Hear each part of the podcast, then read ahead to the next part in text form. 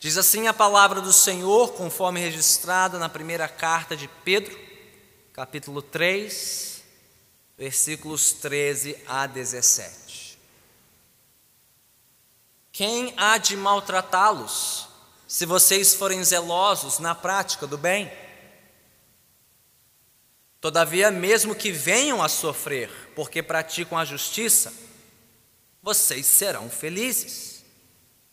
Não temam aquilo que eles temem, não fiquem amedrontados. Antes, santifiquem Cristo como Senhor em seu coração. Estejam sempre preparados para responder a qualquer pessoa que lhes pedir a razão da esperança que há em vocês. Contudo, Façam isso com mansidão e respeito, conservando boa consciência, de forma que os que falam maldosamente contra o bom procedimento de vocês, porque estão em Cristo, fiquem envergonhados de suas calúnias. É melhor sofrer por fazer o bem, se for da vontade de Deus, do que por fazer o mal. Louvado seja Deus pela Sua Santa Palavra, oremos mais uma vez. Deus bendito, que palavras duras, tão desafiadoras, dá-nos graça para ouvi-las, para compreendê-las, para assimilá-las, Senhor, em nossas vidas, a fim de que sejamos prontos, preparados no Espírito, na palavra, em Cristo, para sofrermos que for necessário, para sermos encontrados fiéis ao nosso Rei. Que hoje a tua palavra venha tratar das nossas vidas, que ela não volte vazia, Senhor, mas cumpra todo o propósito para o qual foi registrada. Assim nós oramos em nome de Cristo Jesus. Amém. Podemos sentar.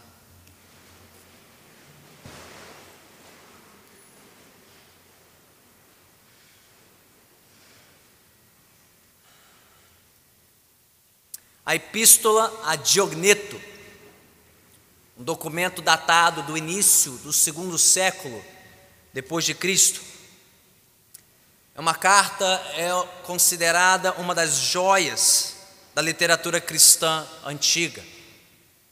Nesta carta, um cristão anônimo se identifica apenas como Martetes, que significa discípulo, escreve a um tal de Diogneto, um pagão, um incrédulo, culto, interessado em conhecer melhor a religião cristã, sua fé, seus valores, seus princípios, especialmente à luz do rápido crescimento do cristianismo por todo o Império Romano. E num determinado momento desta carta, o seu autor descreve os cristãos da época da seguinte forma: ouça a descrição dos cristãos antigos nesta porção da Epístola a Diogneto. Os cristãos não se distinguem dos demais homens, nem pela terra, nem pela língua, nem pelos costumes nem em parte alguma habitam cidades peculiares, nem usam alguma língua distinta, nem vivem uma vida de natureza singular. Nenhuma doutrina desta natureza deve a sua descoberta à invenção ou conjectura de homens de espírito irrequieto, nem defendem como alguns uma doutrina humana. Habitando cidades gregas e bárbaras, conforme coube em sorte a cada um, e seguindo os usos e costumes das regiões, no vestiário, no regime alimentar e no resto da sua vida, revelam unanimemente uma maravilhosa constituição no seu regime de vida político-social. Agora ouça bem: habitam pátrias próprias, mas como peregrinos, participam de tudo como cidadãos e tudo sofrem como estrangeiros. Toda terra estrangeira é para eles uma pátria, e toda pátria, uma terra estrangeira. Casam com todos e geram filhos, mas não abandonam à violência os recém-nascidos. Servem-se da mesma mesma mas não do mesmo leito. Encontram-se na carne, mas não vivem segundo a carne. Moram na terra e são regidos pelo céu. Obedecem às leis estabelecidas e superam as leis com as próprias vidas. Amam todos e por todos são perseguidos. Não são reconhecidos, mas são condenados à morte. São condenados à morte e ganham a vida. São pobres, mas enriquecem muita gente. De tudo carecem, mas em tudo abundam. São desonrados e nas desonras são glorificados. Injuriados são também justificados. Insultados, bendizem. Ultrajados, prestam as devidas honras. Fazendo o bem, são punidos como maus. Fustigados, alegram-se, como se recebessem a vida. São hostilizados pelos judeus como estrangeiros, são perseguidos pelos gregos. E os que os odeiam não sabem dizer a causa do ódio. Soa familiar? A carta de 1 Pedro que temos estudado ao longo das últimas semanas, a descrição desses cristãos que não eram insubordinados, não eram traidores, eram submissos às autoridades, obedientes às leis e até superavam as exigências da lei. Não se destacavam pelos seus usos e costumes, uma língua diferente, roupa diferente, comida diferente, mas sim por uma ética diferente. Serviam-se da mesma mesa, mas não da mesma cama. Casavam-se tinham filhos, mas não abandonavam os seus recém-nascidos. E mais, chamava a atenção pela sua disposição a sofrer pela causa do Evangelho de Jesus Cristo. Amarem os que os odiavam, mesmo quando esses não sabiam por que odiavam os cristãos. Bem, tudo isso aponta para os grandes temas de 1 Pedro. E o próximo grande tema, que ocupará agora o restante da carta, aparece aqui nos versículos que nós lemos, já duas vezes, no versículo 14 e no versículo 17. Pedro fala sobre o sofrer por fazer o bem, o sofrimento decorrente da fé e da vida cristã. Ouviremos esse refrão de novo, três vezes no capítulo 4, mais duas vezes no capítulo 5. Mas aqui, Pedro quer nos preparar para o preço a ser pago por amor a Cristo. Ele nos falará aqui sobre como sofrer pelo bem, ou como sofrer bem pelo bem do Evangelho. Especificamente aqui, veremos isso de duas formas, em duas partes.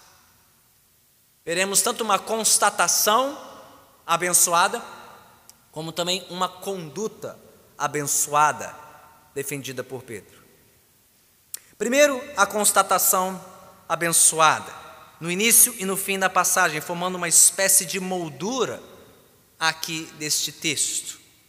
Pedro fala agora sobre a necessidade dos seus irmãos estarem prontos para sofrer por amor a Cristo. Versículo 14: Todavia, mesmo que venham a sofrer, porque praticam a justiça, vocês serão felizes. E no versículo 17: É melhor sofrer por fazer o bem, se for da vontade de Deus, do que por fazer o mal. Bem, à luz disso, a pergunta que dá início ao texto é surpreendente, não? Porque Pedro faz uma pergunta que traz uma expectativa talvez um pouco diferente do que esperaríamos. Qual é a pergunta retórica do versículo 13?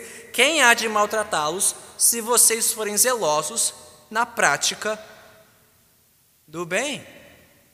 Pedro começa com uma expectativa não de sofrimento, mas de alívio para os cristãos, se eles forem zelosos se perseverarem em fazer o bem. Se vocês fizerem isso que eu acabei de recomendar nos versículos anteriores, não revidar mal com mal, não responder insulto com insulto, bem dizer aqueles que os maldizem, buscar a paz com perseverança. Quem haverá de tratá-los mal por isso?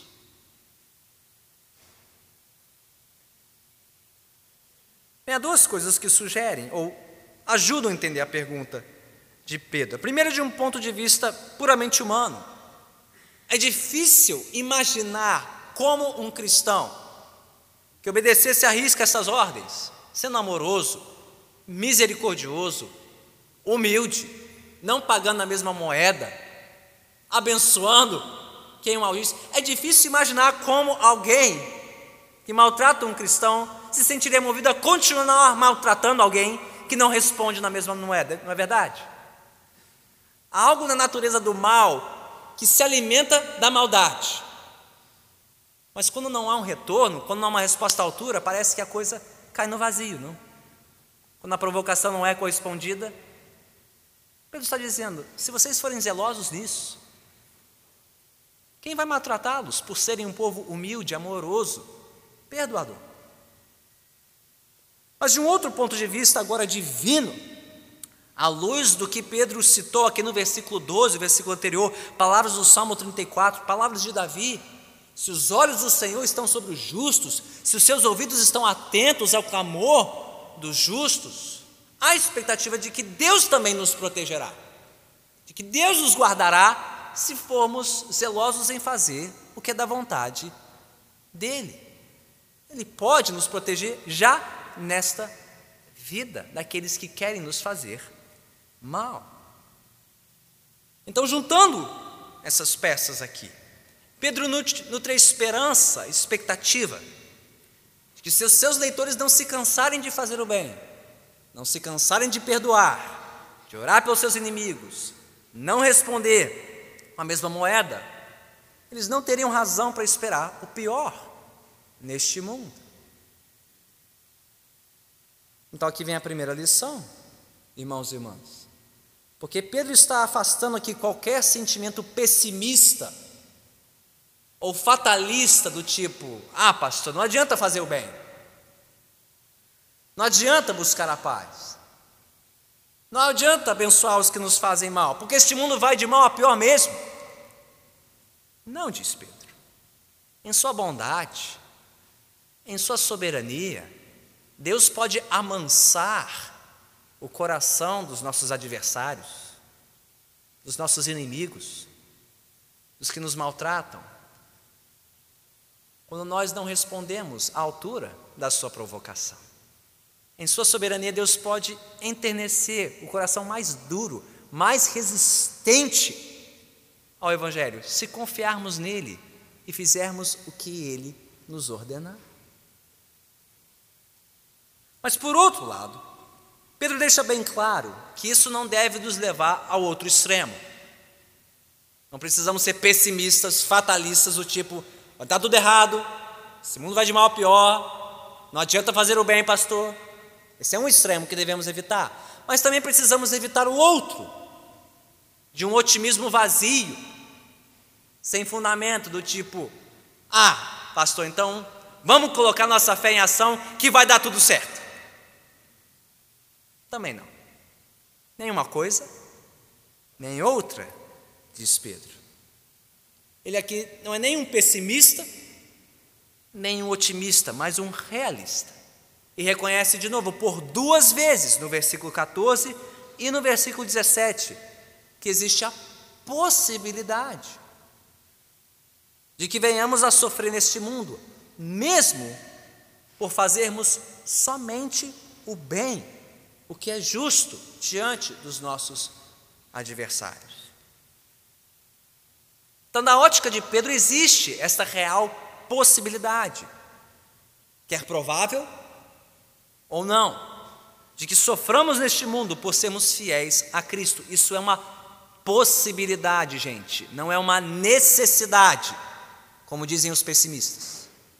Mas também não é uma impossibilidade, como dizem os otimistas. Uma possibilidade. No mundo real, no mundo caído e corrompido como o nosso, é possível sim que mesmo nós, quando fazemos somente o bem, praticamos somente o que é justo, sejamos recompensados com o mal, com a rejeição deste mundo. É possível. Mas há dois consolos para nós aqui. E o primeiro está aí no versículo 17.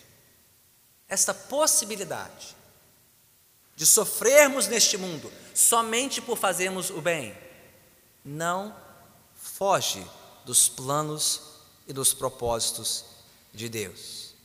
Notaram aqui a expressão no versículo 17? É melhor sofrer por fazer o bem, se for da vontade de Deus. E no final das contas, é Deus quem decide como seremos recompensados ou não neste mundo.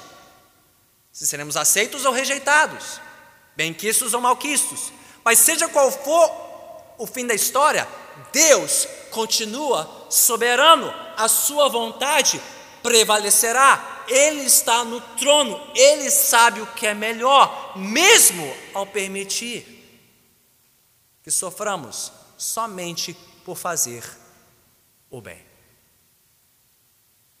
Mas há um segundo consolo, que sai tanto no versículo 14 como no 17. Todavia, mesmo que venham a sofrer porque praticam a justiça, vocês serão felizes. A palavra aqui é literalmente abençoados, benditos. É a mesma palavra que Jesus usou no início do Sermão do Monte para os bem-aventurados. Se vocês sofrerem por fazer o bem, vocês serão bem-aventurados, benditos, abençoados, diz Pedro. E portanto, versículo 17, é melhor, é melhor sofrer por fazer o bem do que por fazer o mal. O que nos mostra que se sofrermos o bem por fazermos o mal, isso não frustra as promessas de Deus. As promessas de Deus continuam de pé para aqueles que confiam nele. Que promessas, pastor? Ora, as promessas que o próprio Senhor Jesus fez no Sermão do Monte. Fechando as bem-aventuranças, as bem-aventuranças, não? Bem-aventurados os perseguidos por causa da justiça, pois deles é o reino dos céus. Bem-aventurados serão vocês quando por minha causa os insultarem os perseguirem e levantarem todo tipo de calúnia contra vocês, alegrem-se e regozijem-se, porque grande é a sua recompensa nos céus. Pois da mesma forma perseguiram os profetas que viveram antes de vocês. Quem fez as promessas? O próprio Senhor Jesus. Portanto, os nossos sofrimentos, por fazermos o bem, não anulam as promessas pelo contrário, confirmam as promessas de Jesus. Quando e se sofremos por fazer o bem, não nos perguntemos o que deu errado.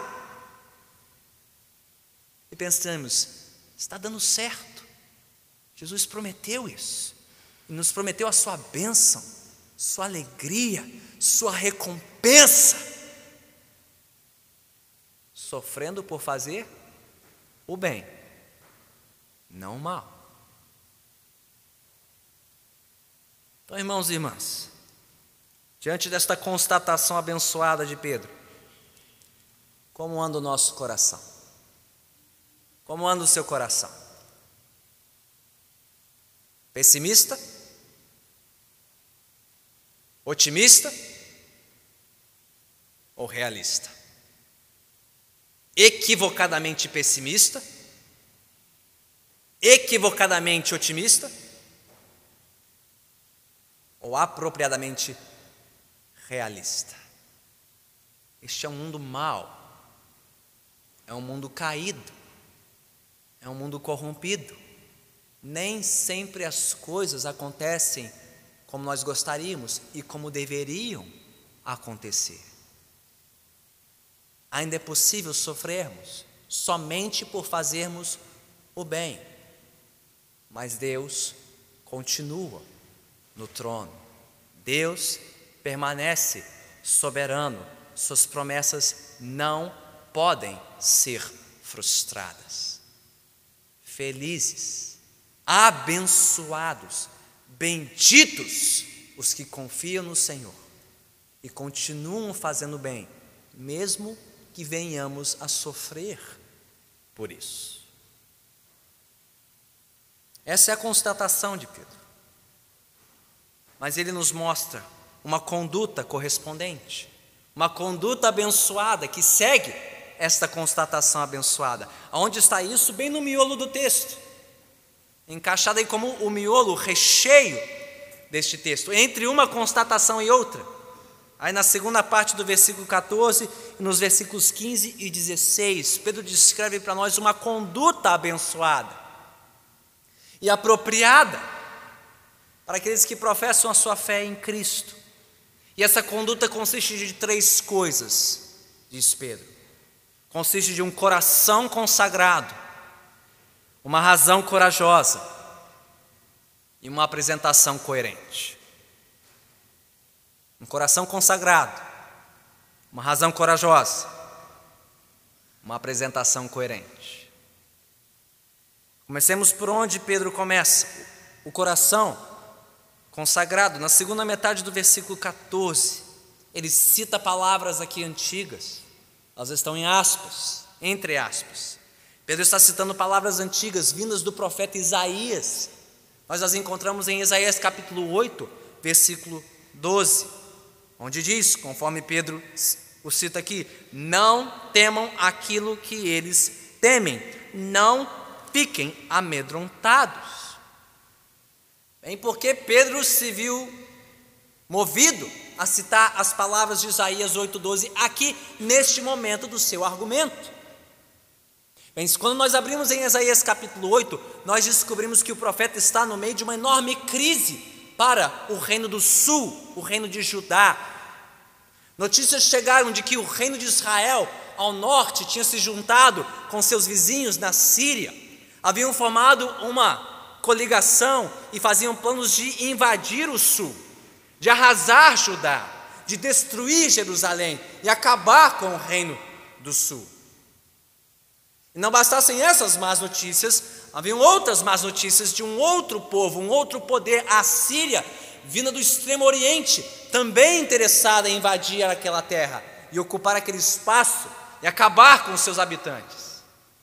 Então, era má notícia em cima de má notícia rumores e rumores de guerras, de banho de sangue, de perda de cidades, de vidas. E como estava o povo? Apavorado, amedrontado.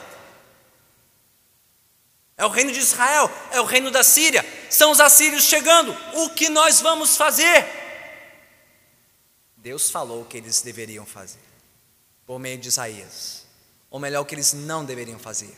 Não temam aquilo que eles temem. Não fiquem amedrontados. Por quê? Porque Ele, o Senhor, é quem estava no controle de tudo aquilo. Ele, o Senhor dos exércitos, é quem Judá deveria temer. Nele deveriam confiar. Não os homens, mas Ele, o seu Deus, o seu Senhor.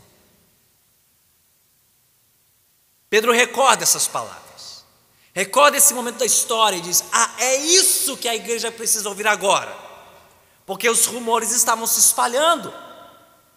César estava se irando contra os cristãos, rumores de perseguição, de caça aos cristãos por todo o império. O que é que nós vamos fazer? Quem vai nos proteger? Quem pode nos guardar neste momento? Não temam aquilo que eles temem. Não fiquem amedrontados.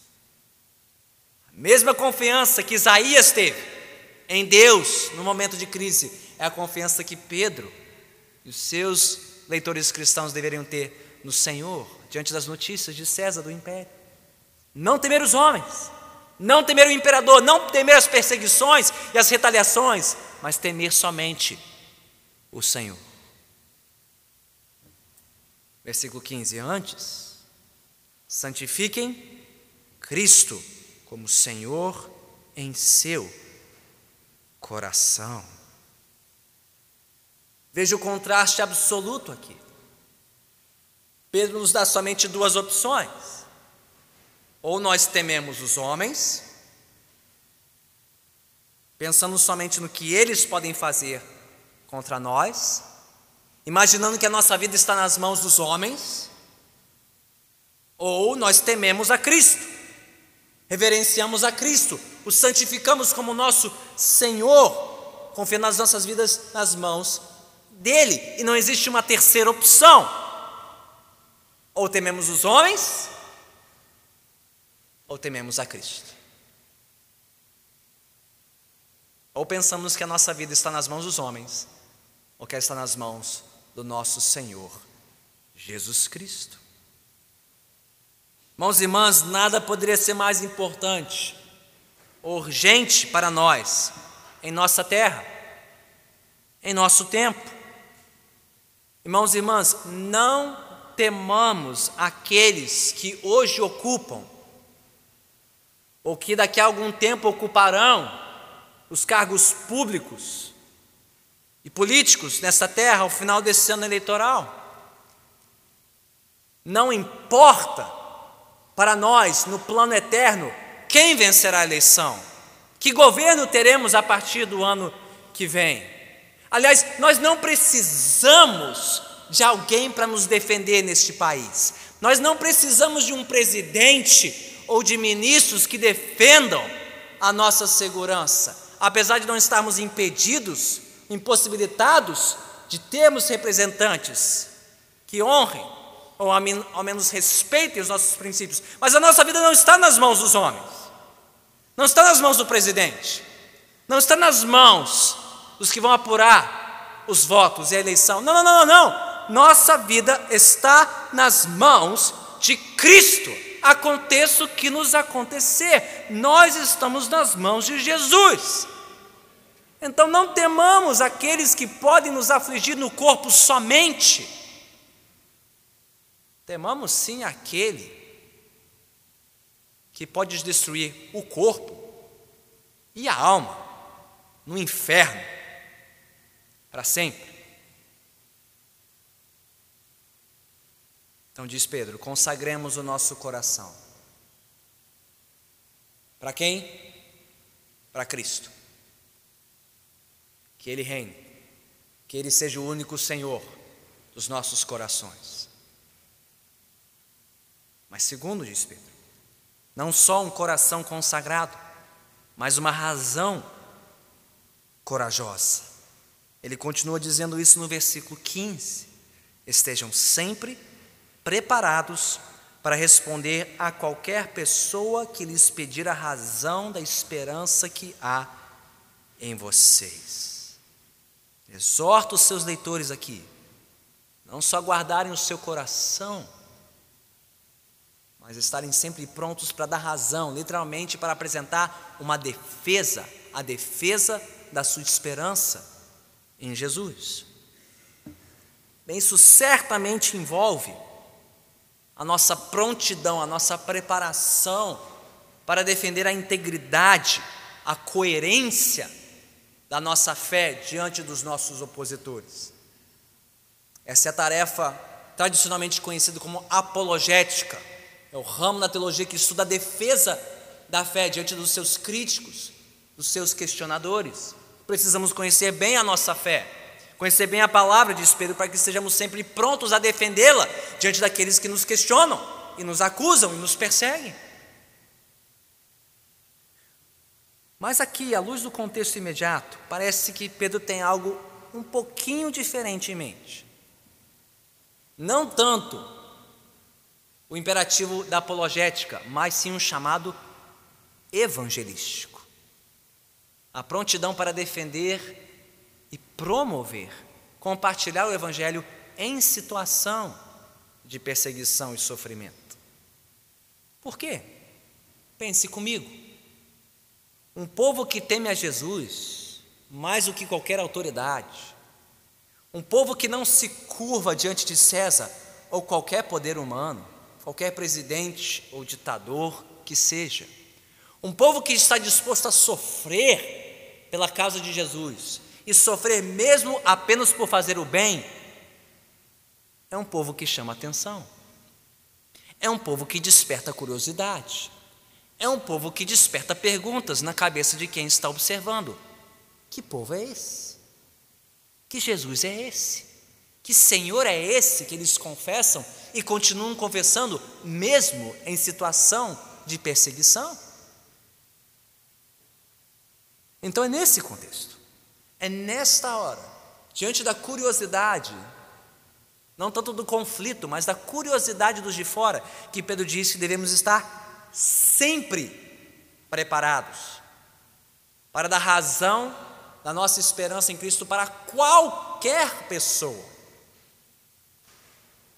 Qualquer pessoa que nos pedir esta razão. Então, que Pedro tem em mente aqui não é tanto o embate de cristãos com incrédulos na faculdade, na universidade, na escola ou nas redes sociais, por mais que isso tenha o seu mérito, o seu lugar e o seu valor. Não, o que Pedro tem em mente aqui mais é a prontidão dos cristãos para explicar o Evangelho para parentes, para vizinhos, para amigos que nos veem sofrendo, passando a humilhação diante de quem nos quer nos, nos humilhar pela nossa fé e perguntam: por que você está resistindo? Por que você continua crendo? Que Jesus é esse? E aí, diz Pedro, que precisamos estar prontos, preparados para explicar para estes que esperança é essa que nós temos em Jesus. E se você lembra bem, Pedro já nos disse que esperança é essa. Aliás, desde o primeiro capítulo, no versículo 3, Pedro já vem falando sobre essa esperança viva, que nós nascemos para uma esperança viva em Jesus, uma esperança que não morre, é esperança de vida além desta vida, melhor que esta vida, é esperança de estrangeiros e peregrinos, que provaram de uma outra vida, que vem de outro mundo, a esperança de vida em Jesus, que veio a este mundo dar a sua vida pela nossa, morrer a nossa morte, para que nele tivéssemos vida, vida plena, eterna, abundante. Irmãos e irmãs, esta é esperança que precisamos estar prontos para compartilhar e defender sempre. Não a nossa melhor vida agora, não o pare de sofrer, não. Mas a nossa melhor vida ainda no porvir, pela qual estamos prontos a sofrer o que for necessário nesta vida, neste mundo. Um coração consagrado, uma razão corajosa. Pedro termina no versículo 16 com uma apresentação coerente. Ele está nos mostrando aqui que não basta ter as duas primeiras coisas sem a terceira. Não basta ter um coração consagrado a Jesus e uma razão corajosa para compartilhar Jesus. Não. Precisamos apresentar Jesus de uma forma coerente com a fé que professamos em Cristo. Versículo 16: Contudo, façam isso com mansidão e respeito conservando boa consciência, de forma que os que falam maldosamente contra o bom procedimento de vocês, porque estão em Cristo, fiquem envergonhados de suas calúnias. O que Pedro está nos mostrando aqui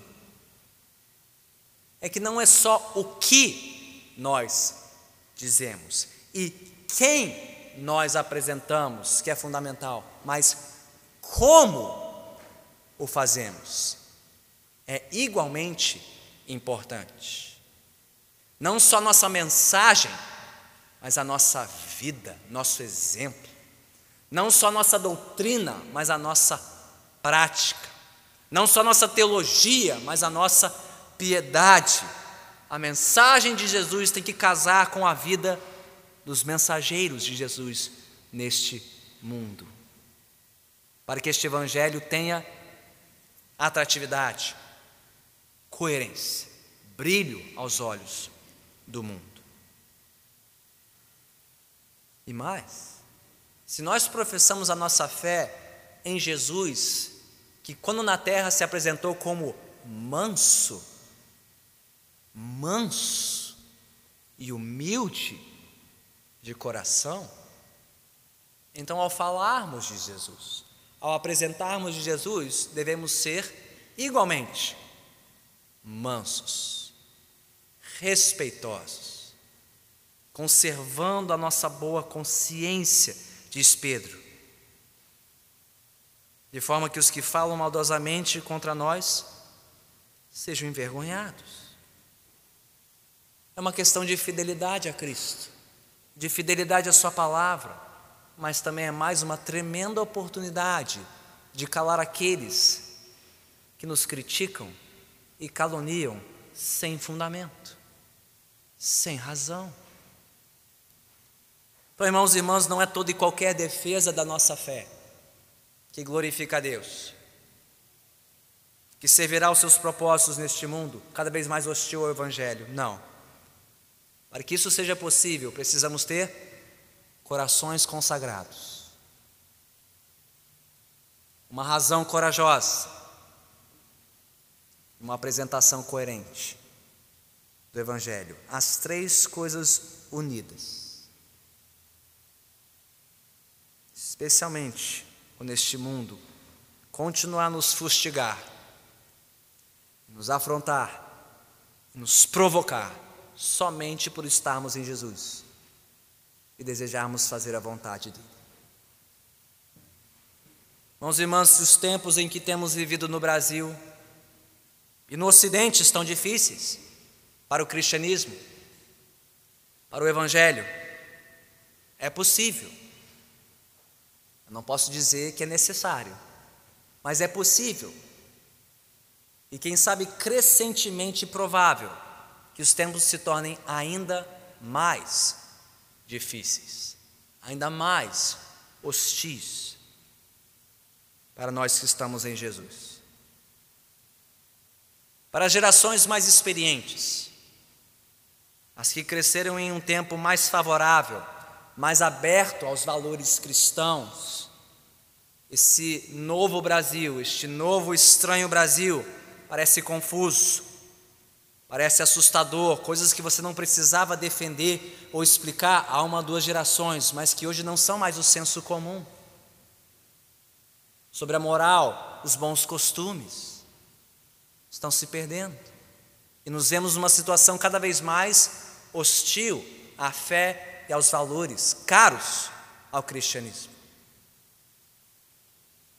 Bem, é por conta disso, de um certo receio, até mesmo de um certo medo, medo de que Brasil é esse que deixaremos para os nossos filhos, para os nossos netos, das próximas gerações da nossa família. É por conta deste receio, deste medo crescente, que muitos da igreja têm tomado um de dois rumos. Ou o rumo do silêncio, ficar quieto, não ser notado, não chamar a atenção dos opositores do Evangelho. Um silêncio negligente, um silêncio amedrontado, que não tem mais coragem para dar razão da esperança que temos em Cristo. Ou a reação oposta, não silêncio, mas o barulho. O barulho estridente, o barulho enraivecido, gente com muita raiva, muito chateado que o Brasil está se tornando um lugar menos aberto para o Evangelho, menos receptivo para os cristãos. Gente batendo na mesa, gente gritando no microfone, gente xingando e falando mal dos nossos opositores, sem um pingo de mansidão, sem um pingo de respeito. E, consequentemente, que não conserva a boa consciência. Irmãos e irmãs, à luz do que ouvimos hoje, nenhum desses dois caminhos servirá. Não podemos ficar calados. Mas também não vamos sair por aí gritando, xingando e maldizendo quem discorda da nossa fé. Guardemos o nosso coração, temendo somente o Senhor Jesus, não os homens, temendo a Cristo. Corajosamente apresentando Jesus aos que discordam da nossa fé e fazendo com toda mansidão e respeito, conservando boa consciência perante Deus e os homens. E quem pode nos capacitar para fazer isso, pastor? Somente o Senhor Jesus. Somente o Deus encarnado, morto, ressurreto por nós e pela nossa eterna salvação. Somente Jesus pode guardar o nosso coração e nos dar coragem para apresentá-lo a este mundo com toda a mansidão e respeito. E é sobre Jesus que a epístola a Diogneto descreve da seguinte forma: aquela carta que citamos no início do sermão e com a qual nós vamos encerrar a nossa meditação. Mais adiante nesta carta, a Diogneto, ela fala de Jesus da seguinte forma: Por ele, todas as coisas foram ordenadas, delimitadas e submetidas. Os céus e o que há nos céus, a terra e as coisas que há na terra, o mar e tudo o que há no mar, o fogo, o ar e os abismos, as coisas que há nas alturas e nas profundezas e no espaço intermédio. Foi Ele que Deus lhes enviou. Acaso, como algum dos homens pensaria? Na tirania, no temor e no pavor?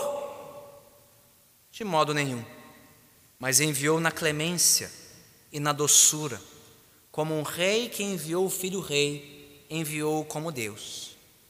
Como homem enviou aos homens, enviou para salvar pela persuasão e não pela força. Efetivamente, a violência não se ajusta a Deus. Enviou-o como quem chama, não como quem persegue. Enviou-o como quem ama, não como quem condena. Efetivamente, enviá-lo-á para julgar, e quem suportará a sua manifestação? Então a carta fala sobre nós, os discípulos de Jesus. Não vês que são lançados às feras para que neguem o Senhor e não se deixam vencer? Não vês que quanto mais perseguidos são, mais numerosos se tornam? Essas coisas não me parece que sejam obras do homem. Elas são força de Deus. Elas são manifestações da Sua presença. Que seja assim conosco, irmãos e irmãs. Que seja assim com a nossa igreja. Que avancemos com o Evangelho de Jesus, não com violência, não com truculência, não com desrespeito e afrontas àqueles que nos acusam. Que não fiquemos calados, que não sejamos medrosos que estejamos preparados, sempre preparados, para dar razão da nossa fé a quem quer que nos pedir, com mansidão e respeito, e que os frutos venham no tempo de Deus, para a glória do Senhor. Oremos.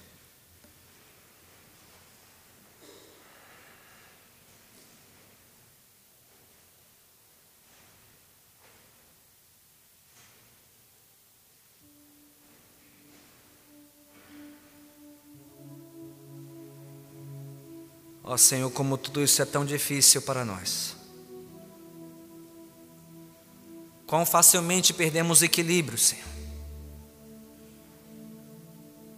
Ora nos calando por medo, por vergonha, timidez, diante dos que discordam da nossa fé em Jesus. Ora falando de forma exagerada e exaltada nada mansa, nada respeitosa sobre aqueles que nos desafiam e nos afrontam. Que tudo isso mostra, Senhor, quanto o nosso coração é carente da tua graça. O quanto carecemos do teu perdão. Quanto carecemos do teu amor, quanto carecemos da tua sabedoria. Perdoe-nos, Senhor. Tanto as nossas omissões no silêncio, como os nossos excessos, no tom de voz, as palavras proferidas. Ó Senhor, dá-nos a medida apropriada de graça, para estarmos sempre prontos, sempre confiantes, sempre preparados para representar bem o nosso Senhor e Salvador Jesus.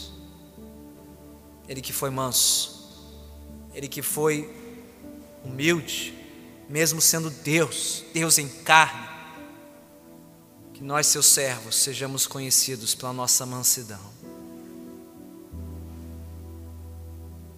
pela nossa humildade, como também pela nossa firmeza, pela nossa coragem na hora da provação. Senhor, se houver entre nós aqueles que nunca antes consideraram a fé, ou por desconhecê-la, ou por conhecer os erros, os tropeços daqueles que professam a fé em Cristo, que hoje os seus corações tenham sido desafiados e confrontados a se renderem a Ti, a não se esconderem mais atrás da sua ignorância e da insensatez da tua igreja neste mundo, mas a se renderem a Ti e servirem ao Senhor e aos Teus santos propósitos neste mundo. Aconteça o que nos acontecer, venha o que vier. E assim, Senhor, prepare-nos como igreja, para que, se for da Tua vontade, e somente se for da Tua vontade, estejamos prontos, prontos como igreja, como povo de Jesus para sofrer, mesmo que somente por fazer o bem, para que em todo o Senhor receba a glória e o teu evangelho avance neste mundo. Senhor, oramos em nome de Cristo Jesus. Todos que assim concordam, digam amém.